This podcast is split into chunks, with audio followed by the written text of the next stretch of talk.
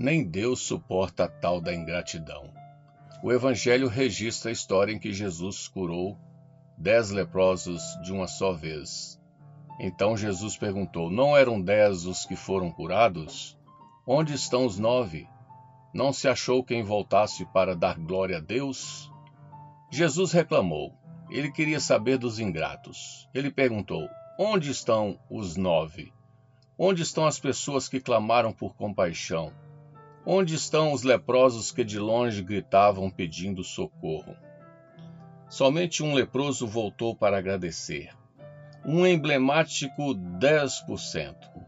Parece que na matemática de Deus, 10% é o número da gratidão.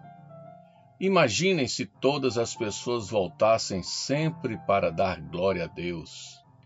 Note que o foco de Jesus está nos nove ingratos. Não era ressentimento da parte do Senhor. Jesus lamentava por eles. Somente um agradecido foi salvo. Somente um, além de curado, recebeu perdão e salvação. A ingratidão tirou dos outros nove o maior dos favores, o perdão de seus pecados. O coração grato sempre volta. Ele voltou para glorificar a Deus, gritando, cheio de entusiasmo e alegria. Ele estava realmente radiante.